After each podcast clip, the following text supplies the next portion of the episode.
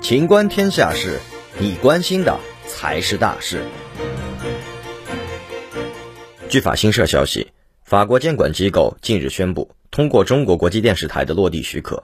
报道称，这意味着中国国际电视台将能继续在欧洲播放节目，包括英国在内。